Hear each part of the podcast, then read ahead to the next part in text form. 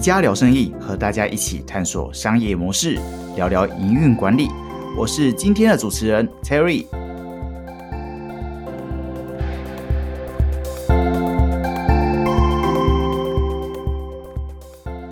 嗨，大家好，我是 Terry。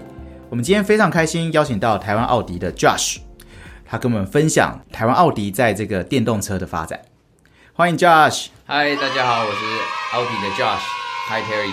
Josh 跟我是那个研究所同学哦。那今天非常开心可以邀请到他。那他今天也会跟我们分享很多诶，台湾奥迪近年来在台湾电动车的发展哦。那第一个我想要跟 Josh 请教一下，其实我们大家都知道，在疫情。间哦，很多的国际这种大厂，我说车厂都受到供应链上面的很严重的状况。嗯，那甚至因为晶片的短缺哦，你们没有办法出货。是，可是根据报道哦，奥迪今年的销售表现优于去年的成绩，请问背后这是什么样的原因呢？前几年啦，前过去两年、三年前，我们因为为了应应这个新的法规认证 WTP。所以在新产品的推出上面，尤其是在台湾，的确受到了蛮多的影响。所以很多新的产品，我们都是延后推出。那刚好去年呃六月以后，呃我们的新产品阵线，新一代的产品阵线，基本上在台湾陆陆续续的推出。所以从去年六月一直到今年，大约上市了，还有三十几台、四十几个不同的车型。跟不同的新世代的车，因为这些本来是过去两三年的时间，陆陆续续的发表，全部一下子压缩成在一年之内。这个当然也就是为什么我们今年跟去年呃下半年的销售成绩上面有表现出来，就是受了这个新产品上市的原因。那现在今年我们基本上已经进入到正式的这个轨道，所以我们的产品的推出，现在的产品线也都是非常新的。那包含今年的销售，你可以看到很多新产品的上市，然后呢进入轨道，呃，当然就对我们的销售有有绝对的带来好的帮助。这样是。那现在新上的这么多的车型哦，嗯，都是电动车吗？也没有诶，其实我们一直都有呃很多不同种的车型在台湾，其实我们的产品线非常的丰富。那电动车的确是这两年我们的重点车型之一。以奥迪品牌来讲，其实我们一直在强调的就是，我们希望可以提供给客户一个很完整的选择性。今天不管你要的是什么样子形式的车，什么样子的动力驱动方式，那以电动车来讲，我们目前在台湾推出的就是我们的 SUV e-tron，还有 e-tron Sportback，然后呢，跟这周即将要推出的 e-tron GT。我我们的理念是希望能够。在车主在选择以前，你可能是想说，我需要一个空间大的车，所以我可能会选择一台 SUV。我有这个户外的需求。那以前你可能选择是只有汽油或者是柴油。那我们的理念是我希望能够提供现在的消费者新的动力模式，也就是纯电车。整个集团来讲，电动车啊跟永续的发展也是很大的重点。所以你会看到，以国外原厂二零三零年以后。推出的新产品也会全部都是以电动车为主。那说到电动车哦，这其实大家都知道它是一个现在的进行式。嗯，大家也很害怕，就是很想要有电动车，可是又很怕这种纯电车。你如果临时找不到充电站的时候，台湾奥迪是怎么规划这部分呢？电动车的充电站在每一个国家都不一样，因为当然跟你的生电模式、跟你的用车环境。啊，包含你家有没有车位，其实都非常的不一样。嗯，以台湾来讲，我觉得台湾奥迪在充电站的布局上面，其实做的非常完善。首先，在家用充电的部分，我们考量到台湾的家用的环境啊，有很多集合式住宅。有透天处，有商办，所以我们特别跟我们的好伙伴 Noodle 台湾的一个新创公司合作。嗯，在家用充电方面，他会帮忙去做评估，他会帮忙去跟管委会沟通，让你能够了解你家里面适不适合充电。这是第一个。再来呢，就是出去外面的时候，我们的想法是，电动车的使用习惯其实跟油车不尽相同啊。如果你停车的地方，其实如果可以充电，它就是一个好的地点。所以我们在目的地充电，就是你可能会去的卖场啦、IKEA 啦、咖啡厅啦等等的地方，我们都希望能够有充电站。考量到台湾的这个我们的岛其实并没有特别的大，不像欧洲大陆或是美国大陆这么的大，那更不可能是单一一家车厂也好，或是厂商也好，去把全台湾的充电网给建制完成。所以我们在起初的时候，我们就找了。呃两三家不同的合作的厂商，让他们去发展跟推广呃这些目的地的充电站。那对我们来讲，我们不会把充电站看成是一个私有的产物，它应该是要公开的。应该是要大家都可以使用的，不要说哦，只有某某品牌的车主可以使用它，那其他品牌不行，你就要在旁边再多盖。其实，所以我们的概念就是希望是共好啦。那这个场域有有充电站，那欢迎所有的车种都来充电。所以我们在这方面就是很鼓励我们的伙伴，然后呢也协助他们在各个目的地都可以设有充电站。那最后一个可能是。一开始大家会最关心的就是你有没有快速充电站，因为可能很多人会有对电动车会有焦虑。快速充电站的部分，除了我自己的经销商有投资之外，当然一样就是要靠我们的伙伴。去年也好，今年也好，你会看到台湾的充电站的速度成长速度非常的快啊，所以呃就会看到整个市场也好，整个投资方也好，他们对电动车。跟这个充电站是有信心的。那当然，汽车品牌端除了我们之外，你也可以看到电动车成长是很惊人。这一整套呢，就是我们奥迪称之为纯电生活圈啦，从家用到目的地到快充。那我们的概念就是希望是以更好的方式，所以我们所有的充电站都是开放的。那希望大家一起共同来使用这些资源，不要浪费。因为既然已经花钱建造了，就不要浪费它。尽量提高它的使用率。共好真的是最近很热的一个话题哦。嗯，那我也看到，其实像 Noodle 在 IKEA 的内湖店的停车场，基本上是有这样的充电装置的。哎，是怎样的缘分让台湾奥迪跟 Noodle 去成为一个策略伙伴呢？嗯，Noodle 是一个很是一个很新的品牌。它是一个台湾的创新品牌。那我们跟 Noodle 初次的见面呢，其实是在奥迪的这个创新奖，在第一届的创新奖里面的时候，我们提出的就是不知道台湾的新创有没有对于任何这种电动车或是未来移动方式的解决方案。那 Noodle 那个时候呢，其实它虽然是台湾公司，但它其实它的发源地是在美国的西岸。后来他回来台湾之后，我们就觉得，哎，他蛮有趣，他有来参加我们的这个新创的比赛。然后我们就跟他们搭上线，然后认为理念很相同，奥迪品牌又一直很推广这种新创的公司，尤其是台湾在地的新创，所以我们当时在内部就就决定了，以这种电动车也好，或是环境方面，我们还是希望能够跟台湾在地的厂商合作。那刚好 Noodle 又是新创的公司，对奥迪来讲，就是透过新创奖而研发出来的一个结晶。那截至目前为止，我们跟 Noodle 的合作其实层面也非常的广，我们也陆陆续续一直在研究怎么样可以提升整个使用的新的方案啦，或者新的服务啦，或新的使用电动车上面流程的不同。我想这是一个我觉得很有意义的啦，新创奖，然后呢衍生出来的这个很好的合作。那我看报道也知道哦，其实台湾奥迪哦，在今年是在这个啊台湾奥迪新创奖，嗯，是迈入第四届了。对。那今年即将在年底，马上就有这个今年第四届的参赛是这个结果。对，想要了解说，哎，当初是什么样的因素或者说策略，是希望去有开始这样的一个奥迪新创奖呢？嗯，其实我们是看见台湾在新创的产业里面，其实是非常蓬勃的，相较其他国家来讲。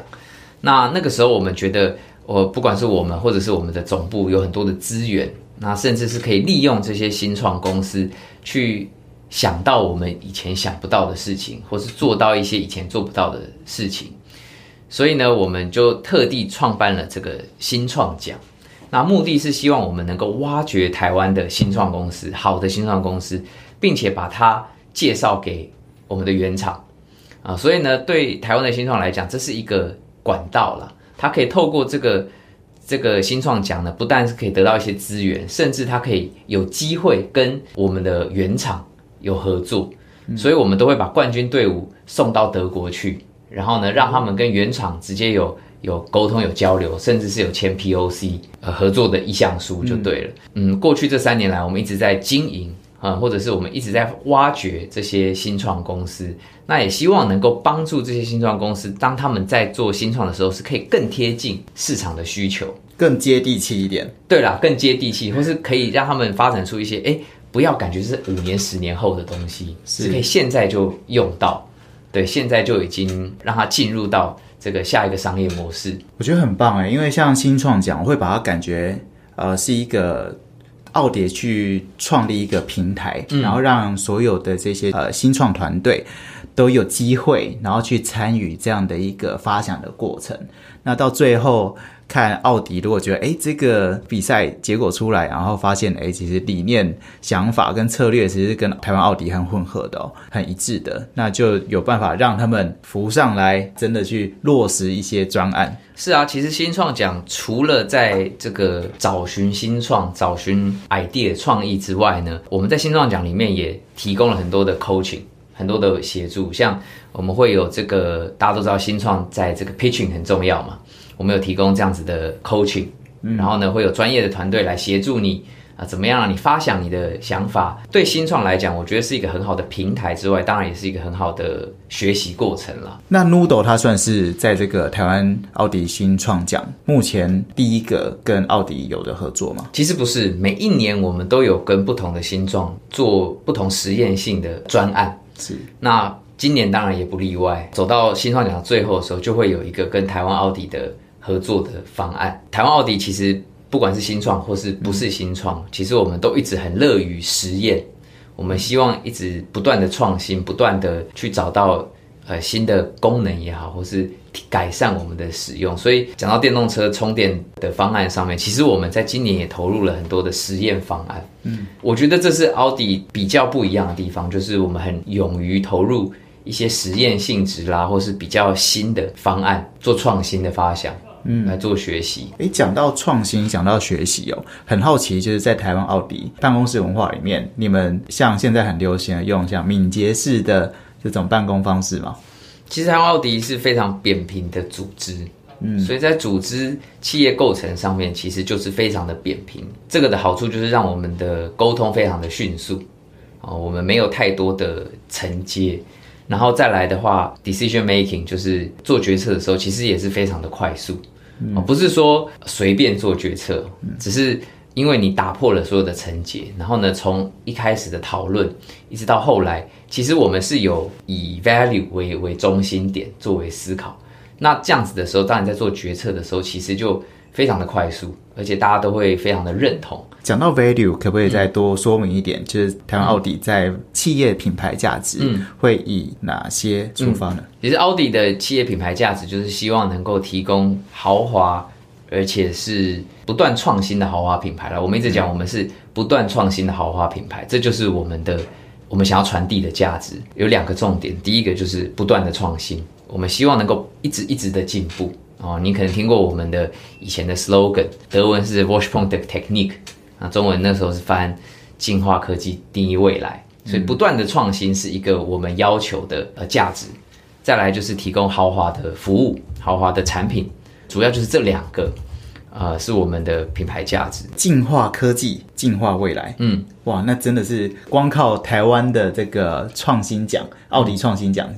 我相信就有很多的东西是在这个过程中发想出来的。是，其实电动车大家都知道是现在的主流跟趋势哦。那最近跟永续比较相关的，像是这个氢能汽车，话题性也非常高。哎，哎，那想要看这个奥迪，你们是怎么在看这个部分？新能源车这一个议题不是近两年才才出来的，在很早之前，可能有关注奥迪的朋友就知道。我们有一台车，有概概念车叫做 G 创，它其实就是氢能车。那除了氢能车之外，我们以一直创新来讲，我们也是第一个使用柴油引擎的车商。然后呢，到后来这个 Turbo 引擎、Turbo 的汽油引擎，到氢能车，到电动车。所以在新能源的车种上面，其实原厂它花了非常多心思在研究各种各样的新能源车，为了当然就是希望能够提供更好的这个移动方式。移动解决方案，近两年，呃，我们会大力推广电动车的原因，是因为以现在目前基础设施来讲，还有整个科技的发展，还有为了达到永续、减碳排的这个目的来讲，其实电动车是我们看到认为是比较符合经济效益的，并不代表说未来一定就是只有电动车。当然，随着时间的演进，下一步会是什么，我们也很难确定。非常确定的就是。不管是氢气车，不管是电动车，其实德国总部那边一直都有在做一定的研究。那未来可预期的未来啦，电动车一定会变成是主流，啊，一定会变成是主流，至少在新车上面来讲。所以呢，我们也会以奥迪台湾来讲，我们也希望能够继续的引进呃全新的电动车来提供给台湾的消费者做选择。那最后我想要跟 Josh 也问一下，就是我们这个问题也会问每一个来宾哦，你们台湾奥迪在看这个后疫情的车市，哎，你们有没有什么样的想法？我们可以看到的是，需求上面的确有一些提升。那当然，最近因为遇到晶片的影响啊，所以呢，这个产能比较不稳定，因为等待的时间也比较久。我相信，等到这个疫情结束之后，或者是再给他一些时间之后呢，整个供应链会跟上速度，那供应会恢复比较正常的的速度。但是以需求面来讲，我想移动的这个需求是不会改变的，不管是疫情前或疫情后。